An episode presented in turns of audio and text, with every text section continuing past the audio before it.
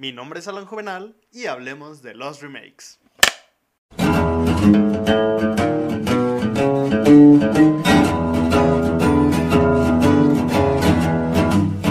Hace rato estaba viendo El planeta de los simios.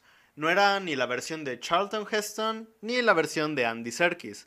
Era la película de Tim Burton que hizo en el año 2000-2001, más o menos. Y entonces se me ocurrió una pregunta. ¿Por qué la gente sigue haciendo remakes? Y más que nada, ¿por qué lo seguimos viendo? Así que dije, eh, es un buen tema para un podcast, lo voy a grabar. Así que, primero que nada, hablemos de los remakes. Es algo que se ha venido, que ha venido existiendo desde muchísimos, muchísimos años. Y más que nada, ¿cuál es la reacción inicial que tenemos? ¡Ey, no mamen! Que se están cagando en una película de mi infancia. La película ya era perfecta. ¿Por qué están haciendo un remake sobre eso? Siempre nos quejamos de todo. Sí, yo también me he quejado por los remakes. Pero hay una cosa que siempre decimos. Y lo acabo de mencionar. La película ya era perfecta. ¿Por qué hacer un remake? Esa es una cosa que en la que yo no estoy de acuerdo, pero llegaremos a eso más adelante. Vamos a hablar acerca de cómo empezaron los remakes. Bueno, más que nada cómo se han ido masificando, porque hay una empresa productora, creadora de películas, que es la culpable, y sí, todos la conocemos. La empresa del ratón. Pero bueno, esta empresa, Disney, empezó haciendo remakes muy esporádicamente. Empezó haciendo películas como. Empezó con, si mal no recuerdo, Alicia en el País de las Maravillas, la versión de Tim Burton. Y luego de eso pasaron unos años. Unos dos, tres años hasta que salió Maléfica. Luego pasaron otros dos años cuando salió Cenicienta. Entonces, en, ese entonces todos pensábamos, hey, está chido que las estén adaptando. Sin embargo, vemos cuántas películas, cuántos remakes ha hecho Disney. El año pasado hizo tres, si mal no recuerdo, igual pueden, los datos pueden estar mal. Hizo Dumbo, hizo Aladdin e hizo El Rey León. Tres, tres remakes en un mismo año. Eso es bastante. Pero bueno, ¿Se dan cuenta cómo empezaron muy esporádico y encontraron un mercado? Pero bueno, ¿cómo inició todo esto? Y antes de mencionar eso, antes de mencionar acerca de los remakes, vamos a hablar algo sobre un poco sobre la historia de Disney. ¿Por qué? Es mi empresa favorita y porque es parte de la culpable. Así que para esto tengo dos grandes ejemplos para empezar a abordar un poco al tema de los remakes. Estas dos grandes películas, Blancanieves y Fantasía. Y ustedes se preguntarán, ¿qué tienen que ver? Estas ni siquiera tienen remake por parte de Disney. Ok, vamos a eso. Empecemos con Blancanieves, la primera película animada de Walt Disney. Una película bastante buena, bastante legendaria y que de hecho cuando Walt Disney propuso hacerla tuvo que perder muchísimo dinero, hipotecó toda la fortuna de su familia para lograr hacerla y todo el mundo le decía, hey Disney, Walt, es una estupidez que hagas una película de Blancanieves. ¿Por qué hacer algo para niños? ¿Por qué hacer un cuento de hadas? Pero Walt Disney tuvo, tuvo fe en su sueño de crear una película de Blancanieves y todos sabemos cómo resultó esto. Fue una de las películas más legendarias que han existido. Una de las películas que logró crear el monopolio que es Disney y que gracias a esta película, gracias a esto, hemos podido tener un millón de películas más, un montón de sueños fundidos en la gran pantalla. Y ustedes se preguntarán, bueno, ¿esto qué tiene que ver con los remakes? Pues, para empezar, esta película no fue un gran éxito. Bueno, la, la gente decía que no iba a ser un éxito y lo fue. Sin embargo, cuando Disney supo esto, dijo, creo que acabo de encontrar algo en lo que soy bueno, creo que al fin puedo encontrar algo que me pueda servir. Y siguió haciendo películas. Voy a comer porque me encanta comer y me gusta hablar cuando como. Digo, no es algo que haga, por ejemplo, cuando estoy en una cita o algo así, pero me ayuda a que fluyan las ideas. De hecho, incluso también aquí tengo una hojita con ideas principales para no perderlas porque siempre estoy pensando en otras cosas. Pero bueno, mm, siguió Disney siguió produciendo películas y ocurre algo a nivel mundial que nadie se esperaba. Y eso fue la guerra, la Segunda Guerra Mundial. ¿O la primera? Eh, hubo una guerra mundial. No recuerdo si fue la primera o la segunda. El punto es que ambas impactaron a Estados Unidos y ambas impactaron a Disney. Porque cuando hay una guerra no tienes tiempo de producir películas. Es entonces cuando Disney, como no podía producir todas estas películas, dijo, ok, vamos a hacer algo un poco más chiquito, vamos a hacer cortometrajes, vamos a hacer un compendio de todos los cortometrajes que hemos hecho. Y así salió Así nació Fantasía, un compendio de uno de los mejores de los mejores cortometrajes que han existido, una antología tan legendaria y tan increíble que no cabrían palabras para decir lo hermosa que es y lo bella que es y lo excelente que es. Pero bueno, tuvimos fantasía, Termina la guerra y Disney dice, ¡ah, Es momento de hacer películas de nuevo. Y crean una de las películas, la película favorita de Walt Disney, Cenicienta. Y siendo sincero, Cenicienta es una buena película, pero es muy diferente de esta. La verdad se parecen mucho. Y así como Blancanieves logró innovar en términos de animación, storytelling y muchísimas cosas, Fantasía logró innovar en muchísimas, muchísimas áreas. Cenicienta logró innovar también. Digo, sí, también fue muy innovadora, pero de cierta manera se sentía muy parecida a Blancanieves. Y así Walt Disney, más bien Disney, siguió creando películas empezaron a hacer un montón de películas un poco más arriesgadas, pero para las masas, para la gente que iba a verlas, no eran un éxito. Empezaron a sacar Dumbo, empezaron a sacar... Ah, igual tal vez con, los, con las fechas estoy mal, pero bueno. Bernardo y Bianca. Ah, ¿cuál, ¿Cuál otra fue por esa época? El libro de la selva. Películas muy buenas pero la gente simplemente decía, eh, no es tan buena. No fueron éxitos en taquilla. Sin embargo, sacaron La Bella y la Bestia, La Sirenita, esas fueron de los años 90, muchísimo más después, más después, pero fueron éxitos. La gente quería consumir princesas, la gente quería consumir cuentos de hadas. Bernardo y Bianca no fueron tan, no fue tan exitosa. Ah, Cenicienta sí fue exitosa y digo, Cenicienta está llena de momentos increíbles. Por ejemplo, el, diseño de Lady Tremaine es...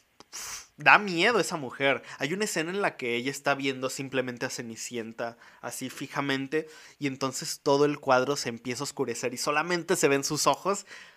Eso te... te llena. Te hace sentir horrible. Pero bueno, Disney siguió sacando películas y había muchas que no eran éxitos más que los cuentos de hadas, los cuentos de princesas eran los que realmente pegaban.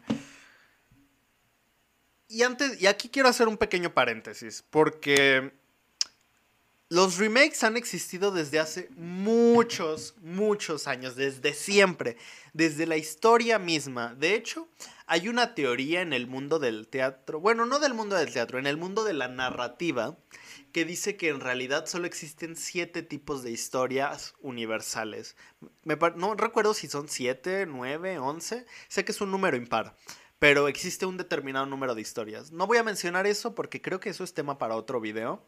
Y estaría bastante interesante hablar de eso. Creo que tengo un amigo que sería bastante bueno tener una discusión sobre eso con él. Pero bueno, los remakes han existido desde siempre. Desde la e-, época del cine mudo teníamos películas legendarias como Ben Hur, que años después, con la llegada del cine a color y del cine hablado, el mismo director que hizo la película de Ben Hur, el mismo director que hizo la película de los Diez Mandamientos, dijo, ¡Ey! El cine se acaba de renovar. Bueno, me voy a renovar yo también. Voy a hacer otra versión de Ben Hur. Voy a hacer otra versión de los Diez Mandamientos. Y la hicieron, el mismo director.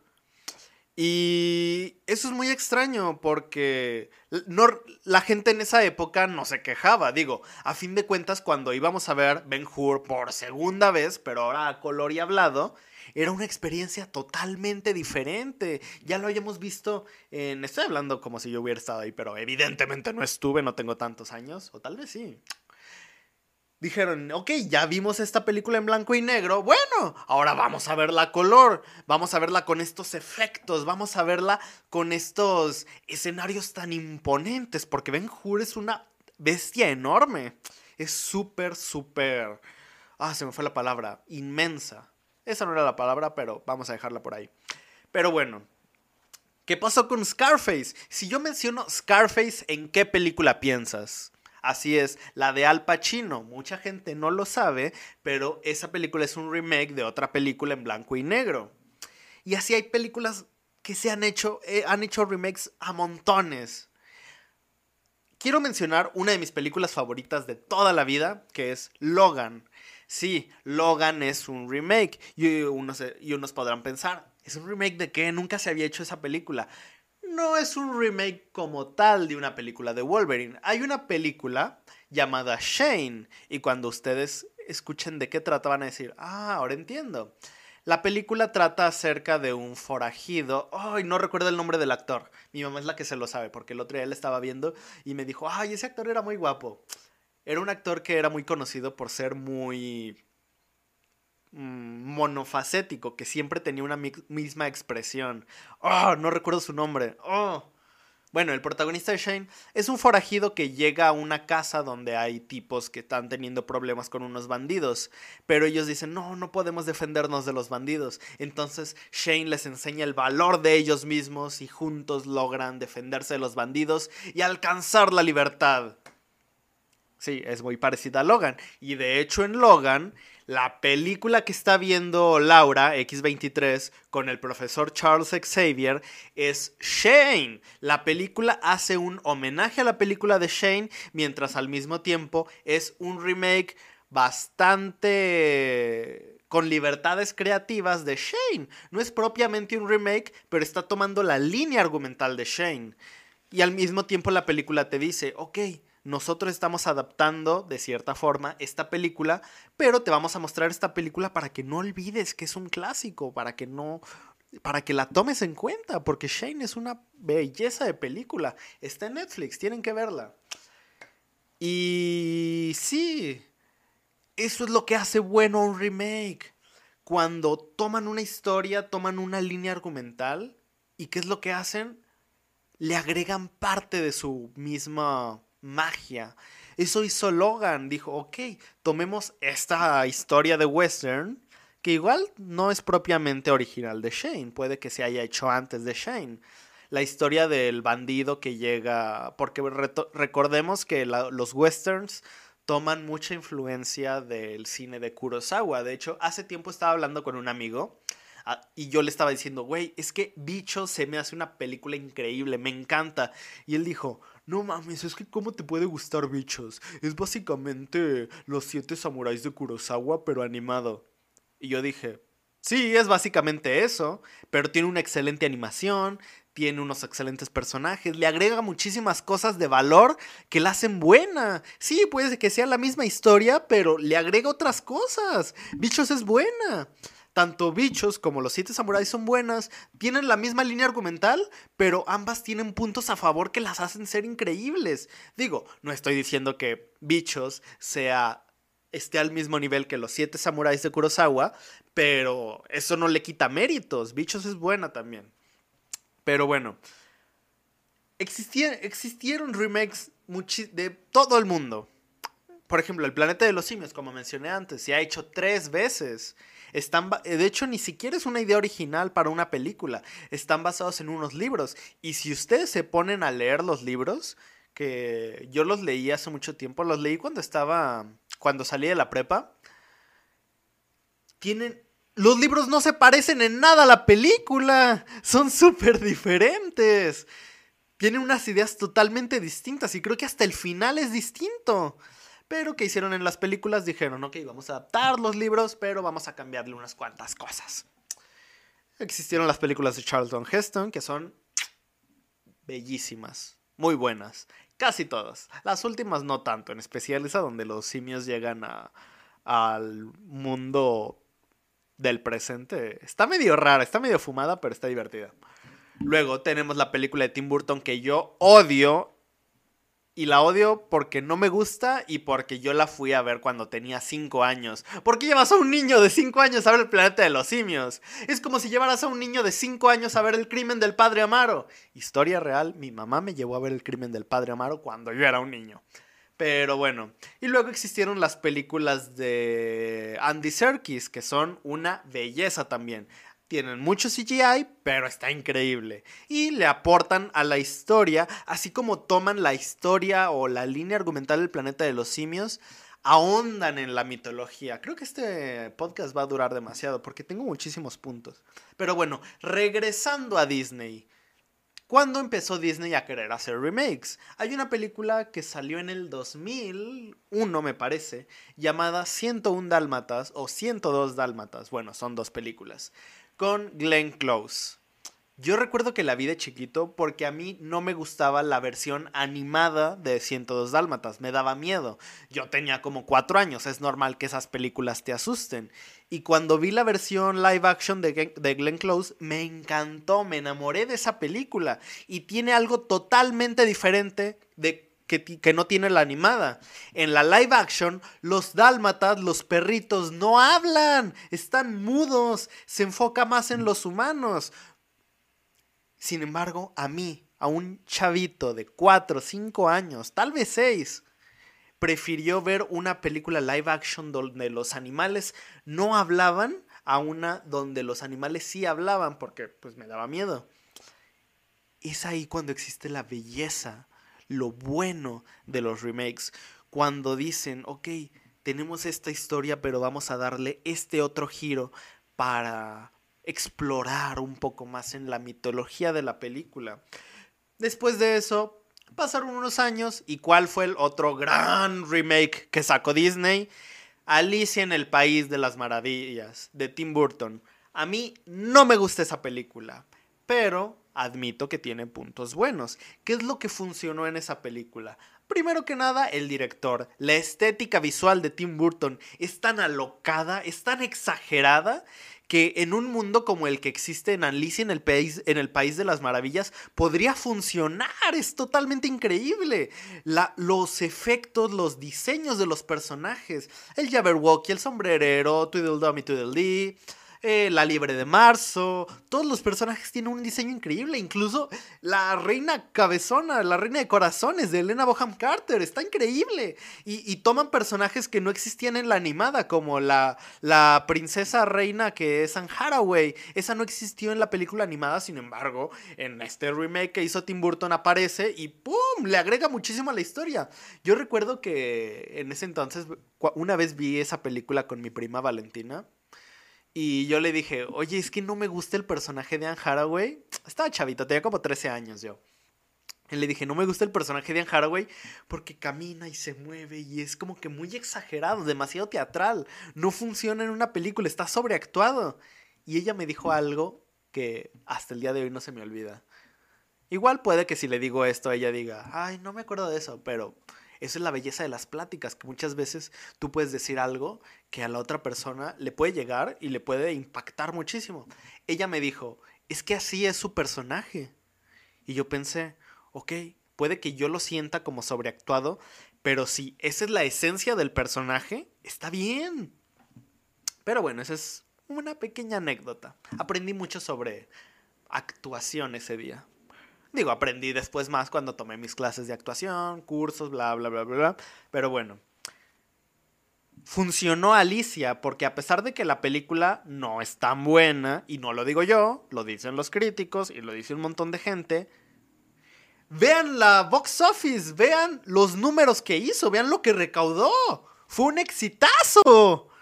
Y Disney dijo, ¡ajajaja! Hay que seguir haciendo remakes, esto nos está funcionando.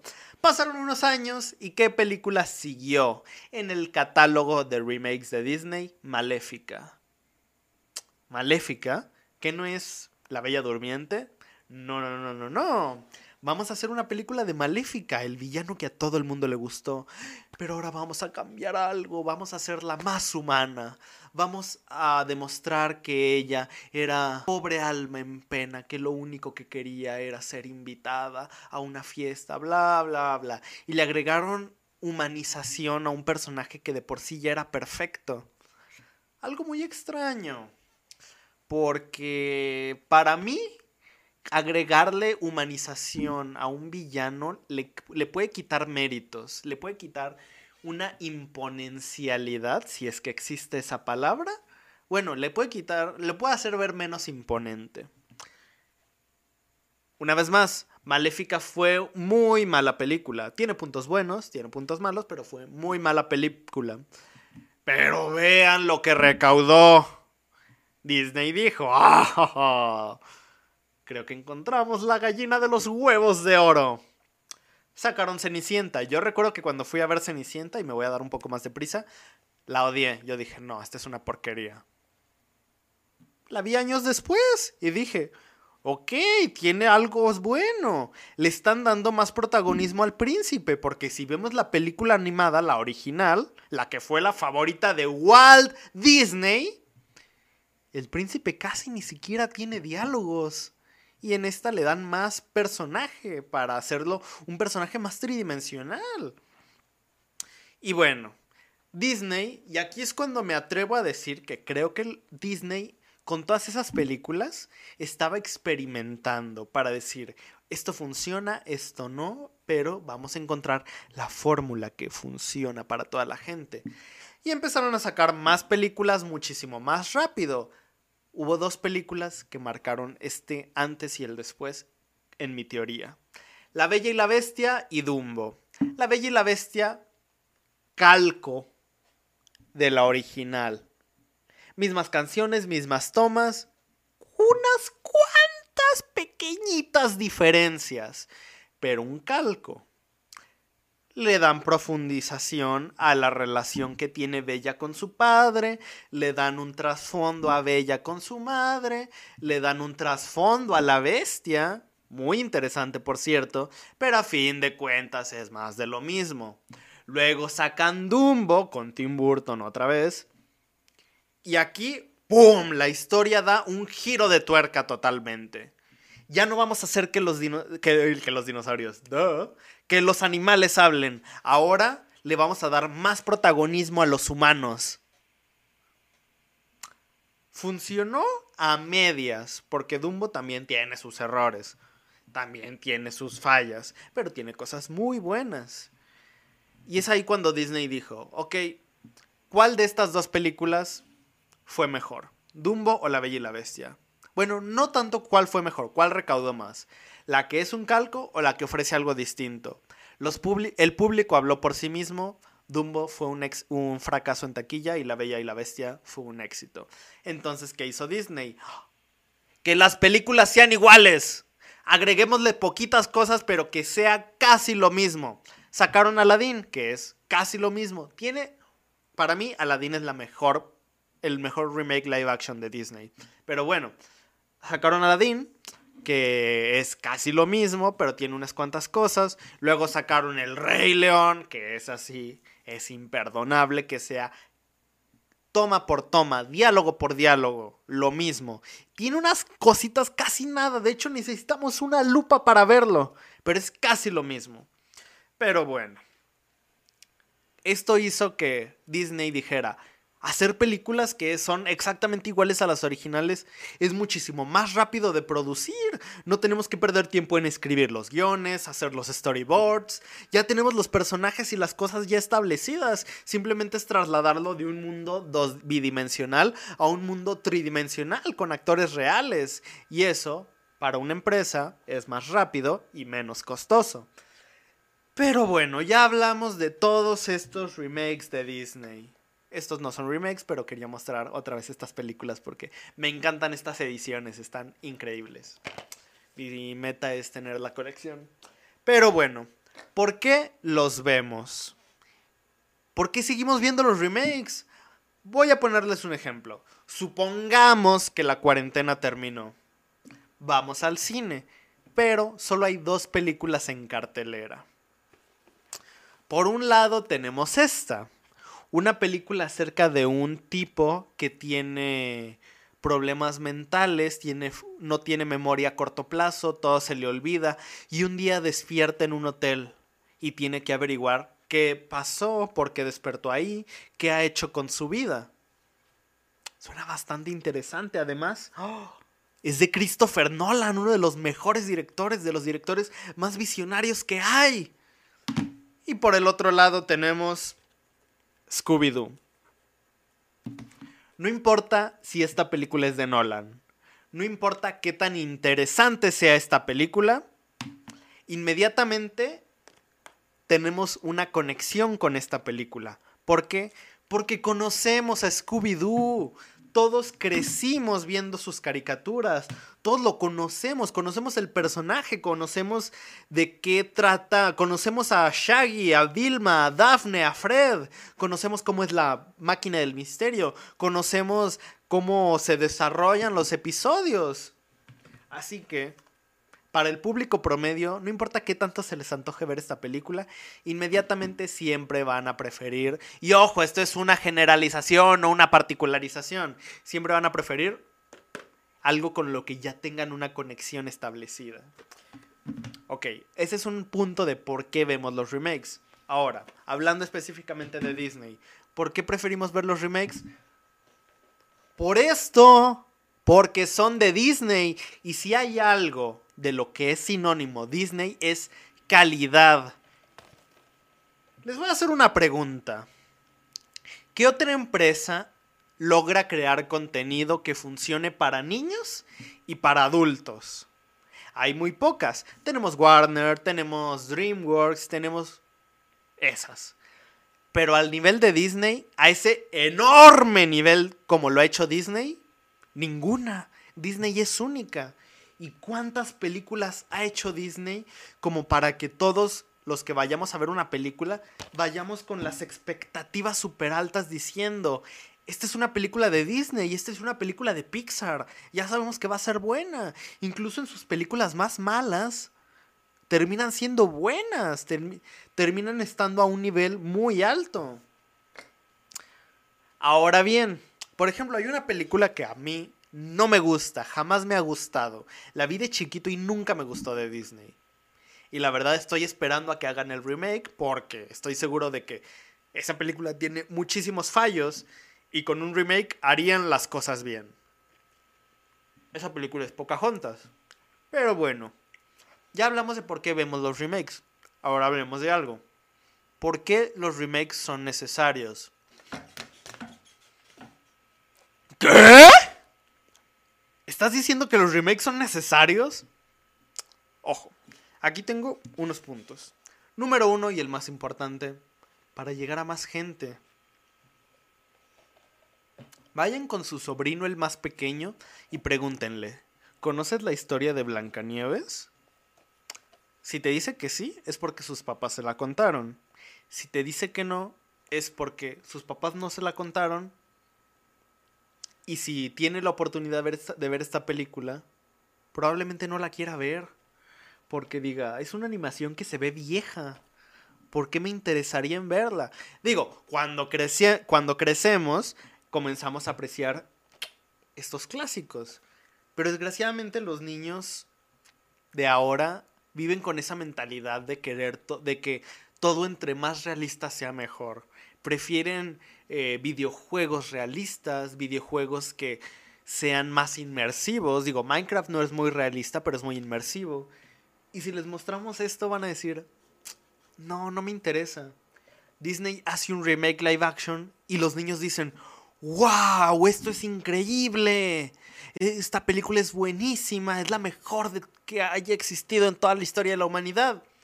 Y es entonces cuando nosotros tenemos la obligación de decirle, ¿te gustó esa versión de live action de Aladdin? ¿Te gustó esa versión live action de El Rey León? Pues ¿qué crees? Cuando yo era niño, existió esta versión. Y puede que la vean y la aprecien. Es para llegar a más gente.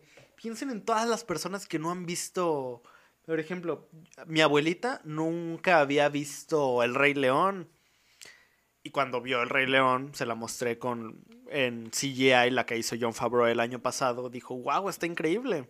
Y le gustó mucho. Digo, porque a mi abuelita le encantan esas películas de animales realistas. Y a fin de cuentas, los remakes son para llegar a más gente. Eso es como el punto más importante. Porque sí, hay un. Supongamos que Disney no fuera tan popular y que solo hiciera películas a menor escala. ¿Cuántas personas conoceríamos las bellezas de esta película? Pero de repente llega una empresa mucho más grande y dice, oh, oh, oh queremos comprar tu versión del Rey León y hacerla live action con CGI y montones de dinero para que llegue a la gente. Disney diría, ¿va? No solo porque pues voy a ganar dinero, sino porque va a llegar a más gente y más gente lo va a conocer y más gente conocerá a Disney. Eso es uno. Otro mejorar la película. Hay películas que de verdad cuando se hicieron remakes necesitaban una mejoría. Por ejemplo, Cara Cortada, la original, es buena, sí. Pero cuando de repente llega un director y dice, la vamos a hacer con más presupuesto, a color, con Al Pacino. Si la película original estaba a este nivel, la, el remake con Al Pacino llegó hasta el techo la mejoró, le agregó puntos a favor, le agregó puntos extra. Y tercero y como punto más importante, expandir. Todos, si no es que la mayoría del mundo, se han quejado de las películas de Star Wars, las 7, 8 y 9, diciendo, es que era innecesario. Eh, muchos lo considerarán innecesario, pero para mí fue bueno. Y hay una película que para mí es la mejor película de Star Wars, que es Rogue One. Y ustedes se preguntarán, ¿esto qué tiene que ver? No es un remake. No, pero expande la mitología. Pensemos en, las en la trilogía original de Star Wars. Cuando Yoda hablaba de la fuerza, hablaba de esta especie de fuerza mística que vivía alrededor de nosotros y que nos ayudaba a encontrar una especie de homeostasis para poder vivir una mejor vida y ser uno con la naturaleza. Eso era algo muy místico. Y de repente llega Rogue One y encontramos al personaje de John, Donnie Yen, que es el, el tipo que estaba ciego, hablando acerca de la fuerza como si fuera una religión. A nadie se le hubiera ocurrido eso. No se le ocurrió a George Lucas porque él mencionó la fuerza que existía como unas bacterias en el cuerpo, que era una estupidez. Pero bueno. Y luego tenemos a alguien diciendo, la fuerza es como una religión. Esto es muy importante, expande la mitología. Creíamos una cosa de la fuerza, pero nos damos cuenta de que así como nosotros existimos una diversidad de personas, en el universo de Star Wars hay muchísimos planetas. Y así como Yoda tiene esa creencia de la fuerza, hay otro planeta donde creen que la fuerza es una religión. Y eso le agrega muchísimo valor al lore de la historia de Star Wars. Uf, es increíble. Ahora, bueno, ahora bien, para terminar, ¿cuándo no se debe hacer un remake? La más importante es cuando los fans o las personas no logran separar el material original. ¿A qué me refiero con esto? Hace poco Netflix anunció los derechos para hacer remakes de Charlie la fábrica de chocolate, Jimmy el durazno gigante y Matilda. Yo la verdad creo que Matilda es una pésima idea. Yo no lo creo, yo creo que es una buena idea. Más bien, yo creo que la gente no está preparada para tener un live action de Matilda. Todos crecimos con la película de Danny DeVito, es un clásico, es bellísima, es tierna, es muy bonita. Muy, muy poca gente sabe que después de eso se hizo un remake, entre comillas, de Matilda en versión musical de Broadway, con canciones increíbles, está muy, muy bonito. Yo lo tuve que ver en YouTube porque pues aquí a México no llegan musicales de Broadway y nadie se ha interesado por traer el musical de Matilda a México. Eh, pero yo no me quejo.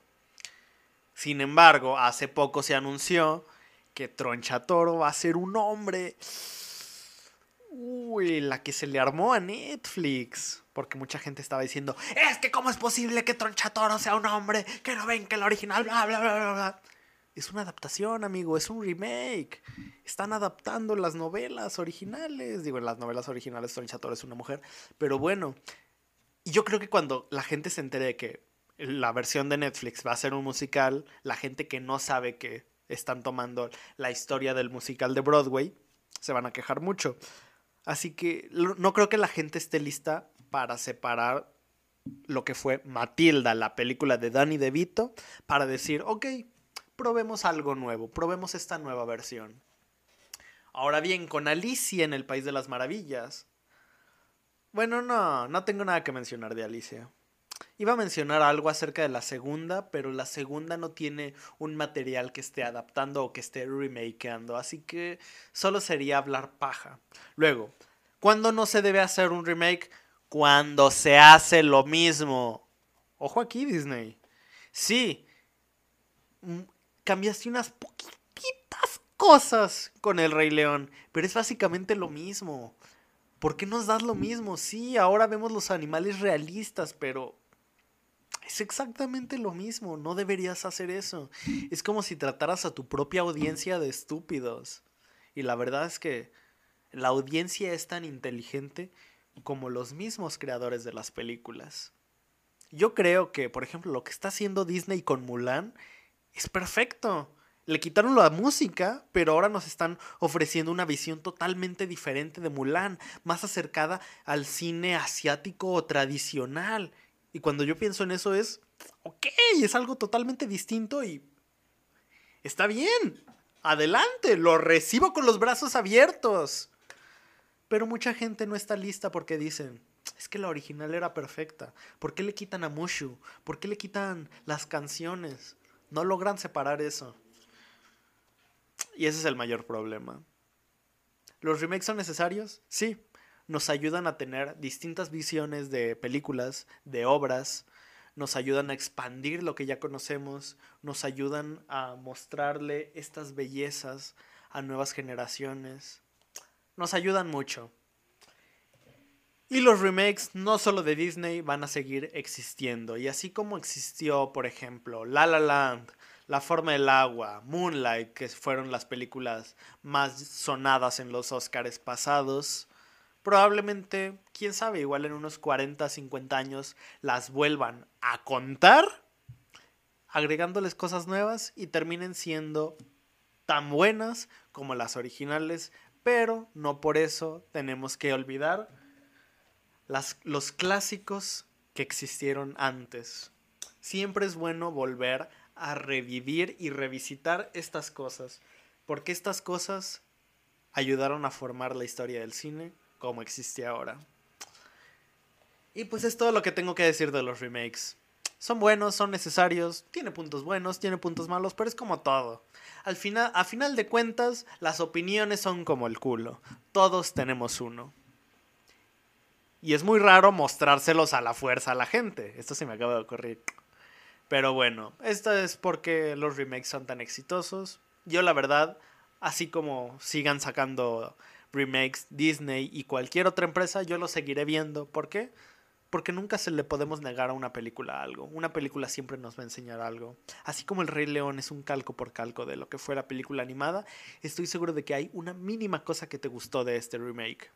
O algo que, que te quedaste pensando. Hey, esto mejoró en cuestión de la original. La original hizo esto bien, pero esta lo mejoró. Todos podemos apreciar las cosas de una distinta manera. Bueno, mi nombre es Alan Juvenal, esto es Cine Club y nos vemos o nos escuchamos la próxima. Adiós.